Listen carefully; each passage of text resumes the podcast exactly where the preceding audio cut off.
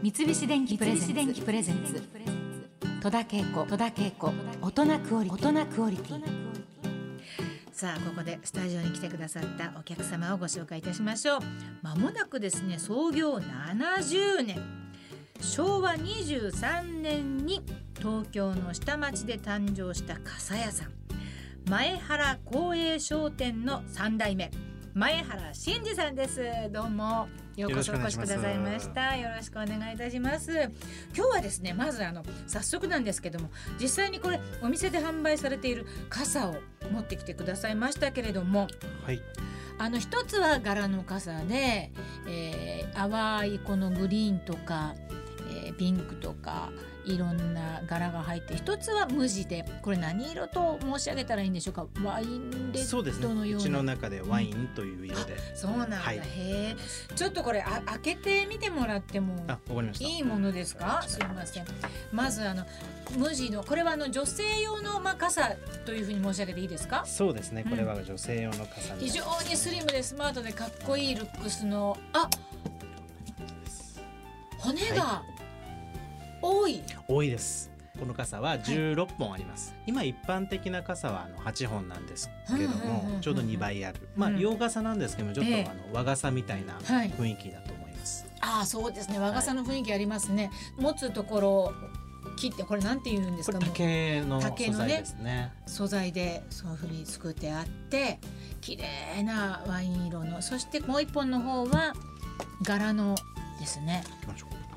骨がやっぱり16本の。ああこれは花の綺麗な、あの淡い感じの花がわーっとデザインされていてはい。それで両方ともにあの柄のところに房がついてますね。はい。これあのタッセルとか房とか呼ぶんですけれども、ええええあの今はもっぱら飾りとしてついてるんですけれども、はいあの従来は傘を刺される時に、まあ、うんどういう形でもいいんですけど、指に絡めたり引っ掛けたりしてう、ん絵をハンドルを握ることによって持つ時に安定するんですねものすごく、はい、雨の日にやっぱ風が吹いたりすることも多いので、うん。そういった時に握るのをうん、フォローサポートしてくれる道具として実際は使ってたんですね。ああそうなんですか。今はちょっと高級感が出るような感じで、本当そうですはいね。うん。飾りになってますけど綺も、麗な色の房がタッセルがね両方。にじゃあ必ずあのお店のやつにはタッセルがついてるっていうのが特徴だったりしますか？ついてないのもありますか？ついてないのもありますけどほとんどついてます、うん、はい。そうですか、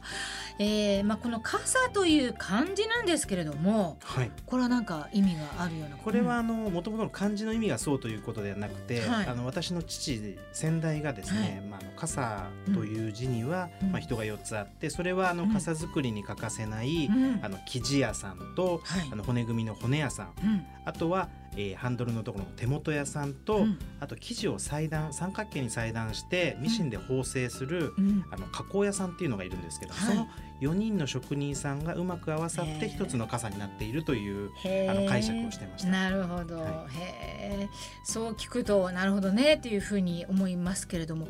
まああのたくさんの職人さんがあのいらして、まあ、それぞれの技が光っているんだと思うんですけれどもこれ一本の傘を作るのに大体どのぐらいの方が関わってらっしゃるんでしょうかね？何十人も関わってまして、そうですかそうなんです。まずあのー一番最初にじゃあ、はいそのはい生地ですよね。ええ生地はですね、うん。まあ生地を織る人と、まあうん。生地は当然糸から作るので、糸をよる人と糸を染める人であるとか、で糸をですねあの旗織り機ですね食器まあ今は自動の機械なんですけども、はい。そこにあのセットする専門の職人さんもいたりうん。で当然あの織ってる、えー食器を見守る職人さんもいたり、まあ、そこだけでもうお家で家内工業みたいにやってるので、うん。うんまあ、家族2人4人でやってるとそこだけで何十人生地を作るだけでも携わってるっていう形です、ね、それはあれですか？あの前原さんのところではい。必ずそそこの人たちのあの記事でお仕事されるみたいな。そうです。我々はそこにあの仕事を、はい。あの出させていただいて作ってもらうという形ですね。うんうん次にかかる仕事となると骨組みですか？そうですね、うん。はい。ほぼ全部同時進行なんですけれども。あそうなんですか。はい、うん。骨は金属の部分と、はいまあ、うちの傘なんかは真ん中の一番長い部分はい。の棒、中棒って言う持んですけどもつところねはい。中棒はい。中棒が木製のものでできているので、はい。まあ、その木工の人と、まあ、うん金属を扱う人、そこも違うのでなるほど。まあ、そこで職人さんが分かれているっていう形ですね。このさっき一番最初あーって私あーって思ったのはやっぱりその骨の数ですよね。はい、16本。16本。これが特徴なんですけれどもこれのこだわりというのは、通常も8本で、はい。まあ、当然16本より8本の方が軽くて、うん。まあ、ある程度の強度があるのでいいんじゃないかと思うんですけども、昔はあの今の一般的な8本に比べて多い骨の数だったんですね、うん。10本とか12本とか、はい。あるいはまあ16本も。はい。あの昔っていうとまあ戦前、まあ、戦中戦後ぐらいまではあったんですけれども、はい。まあ、弊社において言うと、えー以前は作ってたんですけどもどうしても重たくなるっていうのと、まあ、厚手のしっかりした生地を貼ると太くなってしまうんですね。うん。畳んだ時の見た目も悪いし、はいはい。使い勝手も重くて悪いということで、はい。廃盤に一回なってしまったんですね。はでちょっとした理由で、うん。まあ、あの昔作ってたけども面白いからもう一回紹介してみようかということあで、うん。平成に入るぐらいですが今からちょうど30年ぐらい前に、あの再販したところ、うん。あのとても好評だったので、うん。そこからいろんな生地の種類を作ったりとかして、またさらにこう火がついてったっていう、形ですね。そうなんですか、はい、骨が多いと、うん。和傘をイメージしていただくともしかしたら分かりやすいと思うんですけども、結構太くなってしまうんですね。骨が多ければ多いほど。うん。なのでそこは骨が多くても、なるべく細くなるような、うん。そうなんです工夫はしてああの今日お持ちいただいた傘は細いスリムなもうすごいスマートな傘なので、はいまあ、専門的になるんです。が傘を刺された時に一番あのてっぺんにくるあの骨の集まったところをはい。ろくろって言うんですけどもろくろ。そこの部分をうん。通常プラスチックとかがよく使われてるんですけども、はいはい。そこを硬い金属製を使うことによって細く小さくできるんですね。うん。小さくても割れない。プラスチックだとある程度の大きさとか厚さがないと壊れてしまうので、い。どうしてもそのろくろという部分が大きくなってしまうんです。ね。でこれはあの金属、まあ、真鍮なんかを中心に使うんですけども、うん。そうするとあの小さいパーツでできるっていうことで、まあ、傘にした時に細く仕上がるという仕組みになってます。いやいや初めて聞いて楽しいですね。あのよく傘の花が開くなんていう形容の仕方もあるぐらいで傘のそのおおしゃれというか装いというか昔の方がなんかおしゃれ感あったかなっていう意識少しあるんですけどどうですか、うん。その辺は。そうですね、うん。今はあの雨が強いゲリラ豪雨なんていうのもありますしあはい、とはあの雨傘大学日傘なんかも作らせてもらってるんあですけども、ーはいはい。まあ、昔はそんなに気にしなかったので紫外線を気にされることが多くなったりしてるので,、すね。ん。どうしてもそういった面で雨が漏れにくいとか、うん。UV カットがされているっていうはい。機能面がやっぱりあの強く前面に出てきてるのは確かですね。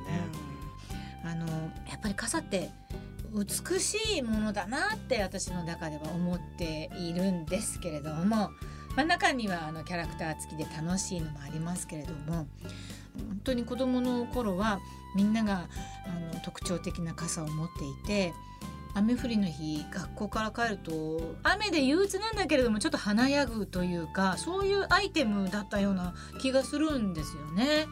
もう一回なんかそんな風に思ってみたらいいんじゃないかなと思うんですけれども。まああの前原さんとこの傘はもう本当に細部にまでこだわって。ちょっとこれってお値段今日お持ちのやつ聞いてもいいものですか？伺あはいってもいいですか？このじゃゃあワインの方のちょっと軽い方のあのちょっとこの傘はえ1万5千円です。1万5千円ですか、高価ですねあちらの花柄の方はじゃあもうちょっとお高いそうですね。こちらの方は2万円になります。ああそりゃあビニール傘の世代の人からしたらはってなもんですけどでもねこれ買ったら大事にしますよ大事にせざるを得ないっていうかもう店入ったらもう抱いてなくちゃいけないぐらいの 思いがあるっていうかでもそうやって一本の傘を大事にしてきた時代に私は育っているのであの冒頭にも言ったんですけど私傘を傘屋さんで直した傘があるんですよ。はいでその時ももうずいぶん前なんですけど傘屋さんにすごく褒められたんですよね。あ今、はいあんまり傘直す人いませんよって言われて。そうかもしれないですねそうなんですよね。もう新しいの買っちゃった方がいいとかってあるんですけど、まあでも、まあ、前原さんのところは一本一本手作りの傘で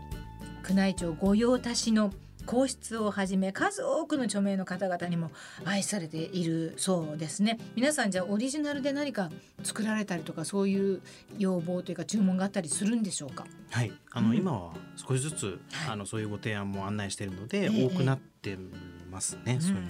うんまあ前原さんにとってあの傘とはどういった存在ですか？どんなお付き合いをされていますか？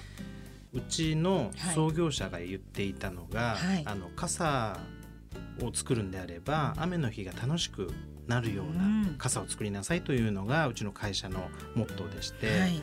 まあ、あのやっぱり雨の日憂鬱になったりとか、まあ、天気予報でも誰が決めたかいい天気っていうのは晴れで悪い天気が雨というね。形なんですけども、うん。まあ、そんな外出もしたくないような雨の日をあの早くこの傘を買ったら次の雨の日来ないかなと思わせるようなうん。傘作りをしましょうというのがあったのはい。で、まあ雨は多分通常の方よりも好きなことは、まあ当たり前なんでしょうけども好きは好きですね。そうですか。はい、いろんな意味でもすごい好きですね。はい。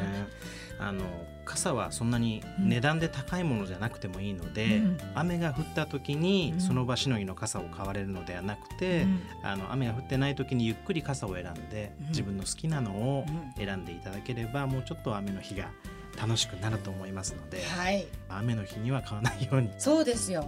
駆け込んで買うんじゃなくてゆっくり皆さん一度ちょっと雨傘をね、あ日傘もそうですけれども、とにかく一度じっくり見てみるといいですよね。そうですね。傘というものをね。ああ今日は本当にあのいろんなお話をありがとうございました戸田恵子トナクオリティ今日のゲストは前原光栄商店の三代目前原真二さんでしたどうもありがとうございましたありがとうございまし。た三菱電機プレゼンツ。戸田恵子。戸田恵子。大人クオリティ